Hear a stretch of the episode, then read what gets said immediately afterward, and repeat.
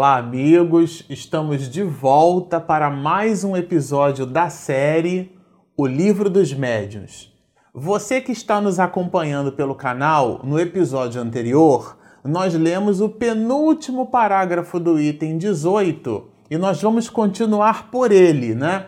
Onde Kardec nos diz que a crença nos espíritos não torna necessariamente alguém espírita assim como a crença em Deus não faz de uma pessoa exatamente um teólogo. Então, é, paramos nessa abordagem de Kardec. De verdade, esse item 18, esse item 19, todos os, os é, esse, todos os itens que co compõem é, o capítulo terceiro dessa obra chama-se Do Método, que é um, de verdade uma forma de compormos uma linha de raciocínio para o estudo, para o convencimento à realidade espírita.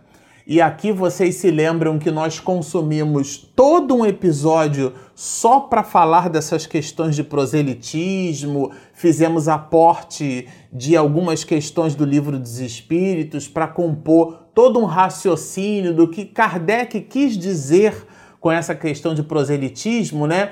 Ele estabelece uma linha de raciocínio para o que ele chamou de ensino dessa doutrina. E diz ele assim, olha, que os adeptos não se assustem com a palavra ensino, né? Por quê? Porque diz ele aqui, né, não somente de púlpito, né, ou então de lousa, de quadro negro, aquele formato acadêmico, é o que efetivamente corresponde a um ensino um diálogo amigo, né, o estabelecimento de um diálogo no dizer de Kardec já corresponderia, né, a simples conversação, diz ele, é um ensino. E ele diz assim para nós: toda pessoa que busca convencer outra, e aqui de novo, repetindo as questões de proselitismo, fala Kardec no convencimento toda pessoa que busca convencer outra, seja pelo processo das explicações, seja pelo processo das experiências, está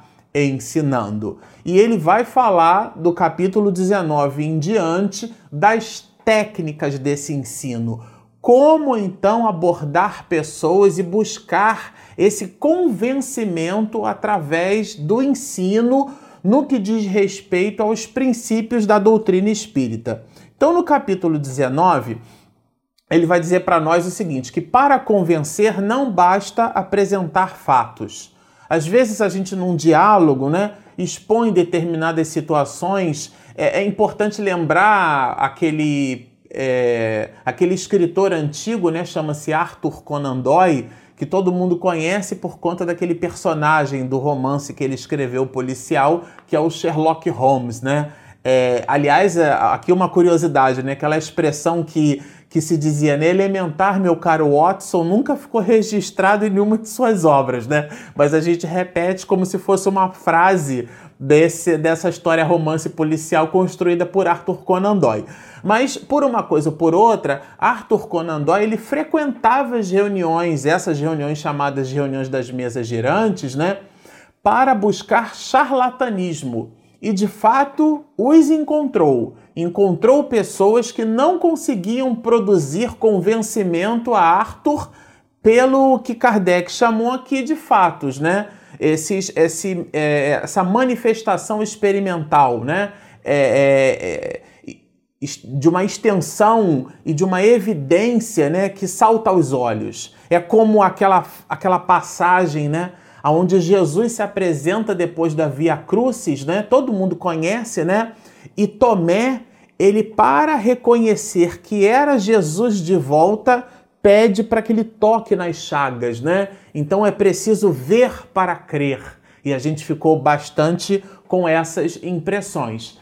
Aqui Kardec fala um pouco diferente, ele estabelece uma linha de raciocínio completamente diferente daquilo que costumamos e habitualmente aportamos. Isto é, não basta ver para crer. Aliás, diz ele, a gente já vai encontrar isso aqui, não necessariamente vendo as experiências, participando de reuniões mediúnicas, é o que efetivamente dará à pessoa a crença, né? Ele, para convencer, diz ele, não basta apresentar fatos. Muitas vezes se encontram pessoas que não se deixam convencer nem mesmo pelos fatos mais patentes. A pessoa diz assim: Eu tô vendo, mas eu não acredito. Né? Eu não sei se você conhece pessoas assim. E Kardec diz assim: no Espiritismo, a questão dos espíritos é secundária e consecutiva, não constitui o seu ponto de partida. Só que eu rachorei em amarelo até aqui, mas ele continua. É exatamente esse o erro. O que, que quer dizer ele com isso? Para que nesse processo de convencimento, se você, por exemplo, está conversando com um materialista, o ponto de apoio e o objetivo que a gente deve chegar, e aqui não é uma queda de braço, não é uma projeção de ego, a gente consumiu todo um episódio anterior só para falar nessas questões, né? Aqui é o método, capítulo, esse capítulo terceiro, que corresponde a quatro capítulos que Kardec chama no livro dos médios de noções preliminares, hein, gente? Antes do estudo da obra propriamente dita, né? Que correspondem os outros 32 capítulos da segunda parte. Aqui é uma visão introita, né? Introdutória, que é um introito. E aqui ele diz que a questão dos espíritos é justamente a questão nevrálgica, que nós deveremos começar por ela. Mas diz ele assim para nós: olha, numa palavra, antes que o torneis, quer dizer, essa pessoa espírita, cuidai de torná-lo espiritualista. Isto é, é, se a pessoa é materialista, então ela acredita, ela assenta a sua linha de raciocínio, nos diz aqui Kardec, né? toda em cima da vida material. Então ela acha que todos os fenômenos da natureza são 100% explicáveis em cima de leis e princípios conhecidas pelo homem.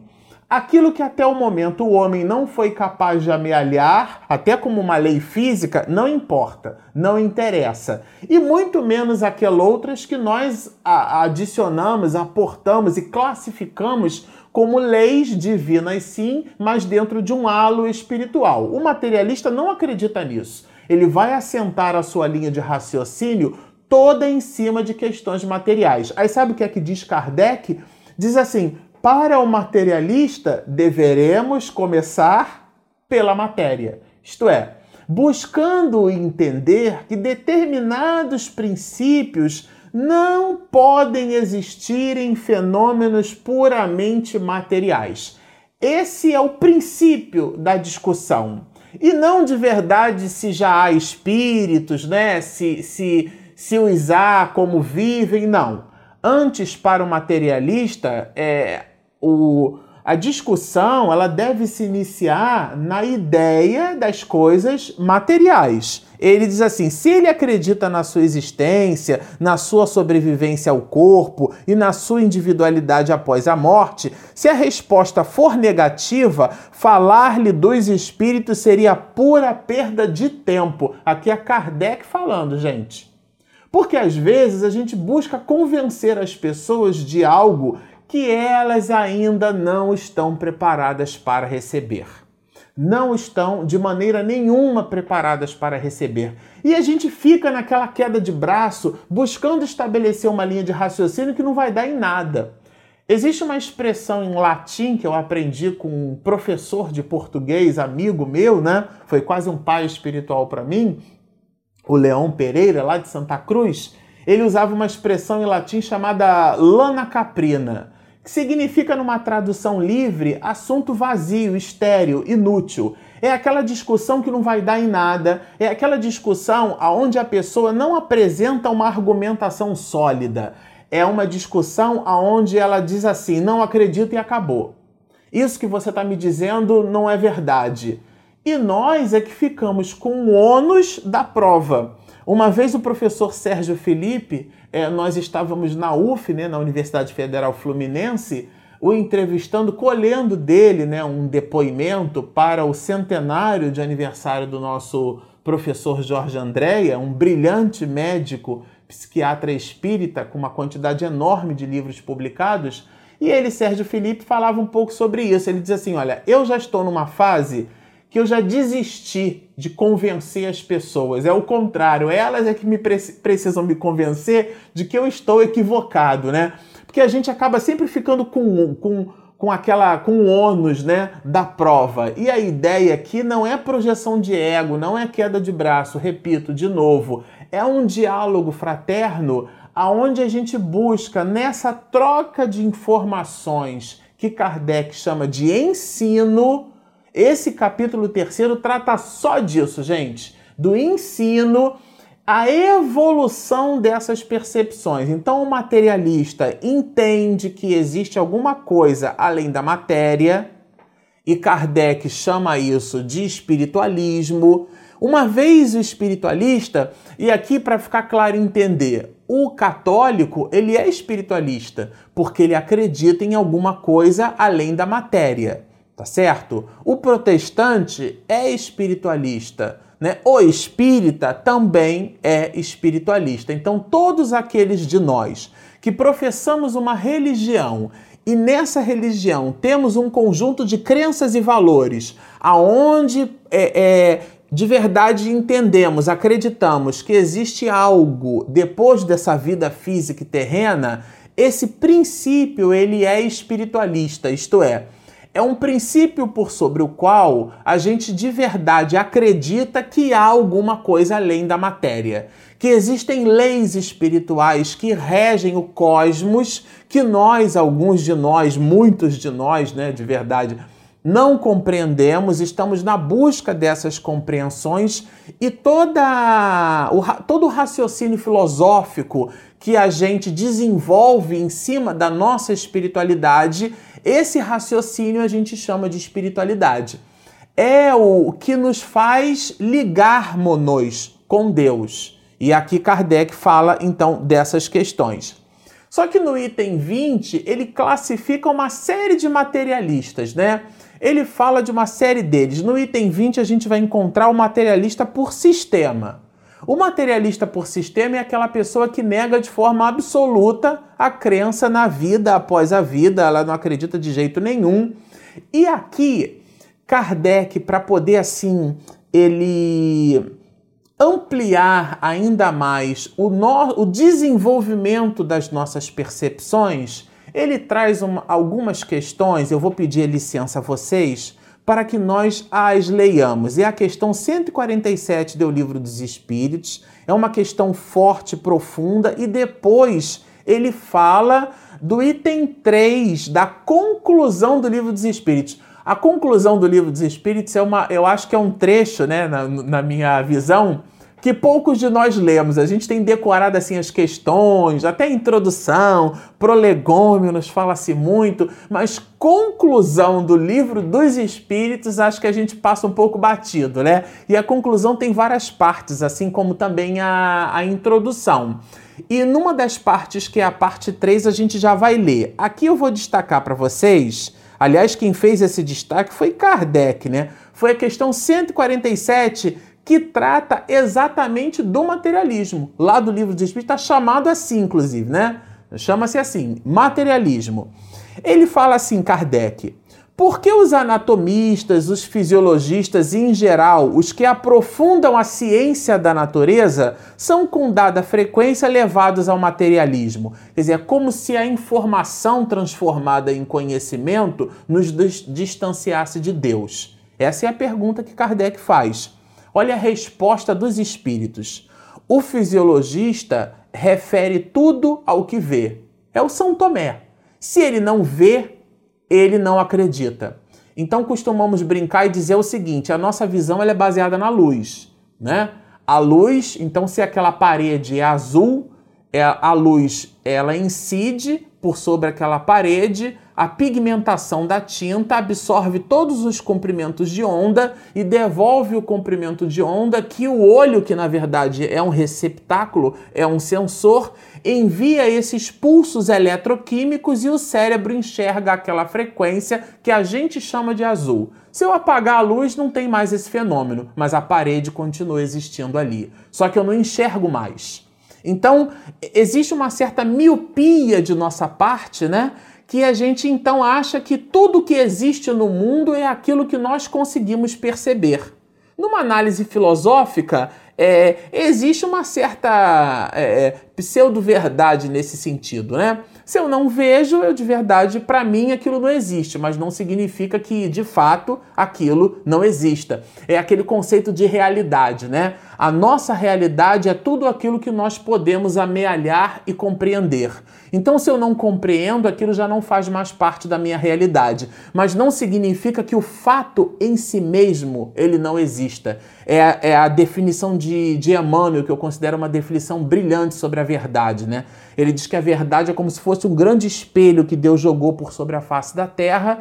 Ele se fragmentou em milhares de pedacinhos. Cada um de nós pega um fragmento daquele espelho e vê refletida ali a sua verdade, isto é, a nossa condição, a nossa capacidade de percepção. Então os espíritos respondem. O fisiologista refere tudo ao que vê, ao que não vê, ele não tem condição de referir. Orgulho dos homens que julgam saber tudo e não admitem haja coisa alguma que lhes esteja acima do entendimento. Quer dizer, eu preciso ver para compreender. Se eu não vejo, eu igualmente não compreendo. Se eu não vejo e não compreendo, o meu impulso inicial por uma projeção de orgulho, está escrito aqui no livro, eu simplesmente nego. Mas continuam os espíritos a própria ciência que cultivam os enche de presunção. Quer dizer, à medida que a gente vai estudando, eu, uma vez eu ouvi um, um, um filósofo muito conceituado, eu particularmente gosto muito dele, com, com um trecho, né? E aliás, esses trechos são um pouco perigosos porque a pessoa desenvolve uma linha de raciocínio de uma hora e meia e a gente pega um fragmento de 10 segundos e acha que aquilo traduz uma hora e meia e às vezes 20, 30, 40 anos de estudo profundo daquela pessoa. Mas por uma coisa ou por outra, dizia o filósofo que às vezes quanto mais a gente estuda, mais intolerante com os outros nos movimentamos. Quando a humildade que é o reconhecimento das próprias limitações no exercício do conhecimento, deveria justamente buscar o contrário, né? Nos aproximarmos uns dos outros pelo reconhecimento de que todos nós somos filhos de um único pai. Então ele diz: a própria ciência que cultiva os enchem de presunção, né? Pensam que a natureza nada lhes pode conservar oculto Lembra que eu coloquei da questão da, do real e da realidade? Então, aquilo que se nos apresenta oculto não significa que aquilo não exista. E aqui vai a questão 148, que eu considero uma, uma questão brilhante que fala sobre o materialismo e tem tudo a ver com o item 20 do capítulo 3 da primeira parte do livro dos médios que a gente está trabalhando. Se você pegou agora esse vídeo pela metade, nós estamos trabalhando o item, 3, o item 20 do capítulo 3, chama-se Do Método, aonde Kardec fala sobre o nível de coerência que a gente precisa aplicar para esse poder de convencimento. Então a questão 148 ela é assim, gente. Não é de lastimar que o materialismo seja uma consequência de estudos que deveriam, contrariamente, mostrar ao homem a superioridade da inteligência que governa o mundo, quer dizer, de Deus, deve-se daí concluir que são perigosos? Olha o raciocínio de Kardec, quer dizer, é, é a pessoa que estuda muito, não parece que ela converge seus princípios muito mais para o materialismo do que propriamente para a crença em Deus? É o que está escrito aqui. E a resposta brilhante dos espíritos, gente. Não é exato que o materialismo seja uma consequência desses estudos. Opa! Então aqui os espíritos já dizem que o fato o fato de estudarmos muito não significa que caminhemos para o materialismo. Isso não é uma verdade. Ponto. O homem é que deles tira uma consequência falsa, pela razão de lhe ser dado abusar de tudo, mesmo das melhores coisas. Acresce que o nada os amedronta mais do que eles quereriam que parecesse. Olha, e os isso aqui eu achei brilhante. E os espíritos fortes quase sempre são antes fanfarrões do que bravos. Olha, isso aqui é um seminário de uma hora e meia. Na sua maioria, só são materialistas porque não tem com que encher o vazio do abismo que diante dele se atreve. Mostrai-lhes uma âncora de salvação e a ela se agarrarão pressurosamente. Olha, então aqui o que a gente entende nessa resposta é que a, aqueles, aí vamos voltar lá para o estudo, né? Aquilo que Kardec chama de materialista, né? Ele fala aqui no item 20, né? Materialistas por sistema, aqueles que negam a tudo, de verdade somos aqueles de nós com um vazio dentro, né? Eu costumo dizer o seguinte, eu costumo dizer dessa forma. É, aquelas pessoas que se dizem ateus, né? O ateu, que eu chamo de ateu graças a Deus, porque ele é ateu, ele não acredita em Deus até ter um enrosco na vida.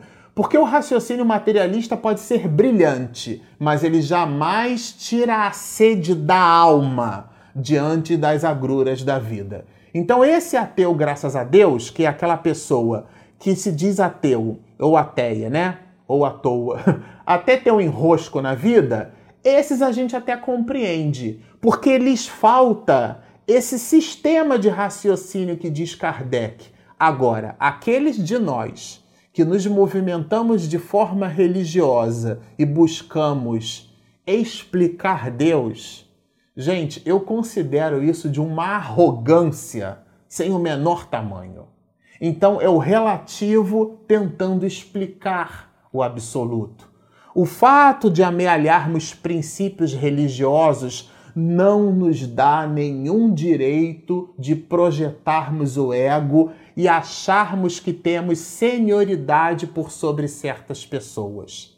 Falava eu brincando do ateu, graças a Deus, mas muitos desses que se dizem ateus produzem atividades de fraternidade, de solidariedade, de humanidade, num halo muito mais profundo do que propriamente aqueles de nós que nos movimentamos como religiosos. Então aqui o aporte tem um desdobramento é, reflexivo completamente diferente dessa análise é, rasa que alguns muitos de nós aplicamos quando estudamos o Espiritismo. Essas catástrofes enormes onde pessoas morrem, né? Num acidente de avião, 200 pessoas, 300 pessoas, onde um tsunami varre toda uma costa e a gente fica com a preocupação de explicar tecnicamente que aquilo é uma desencarnação coletiva, sem ter a sensibilidade na alma de acolher aquela mãe, aquele pai, aquela família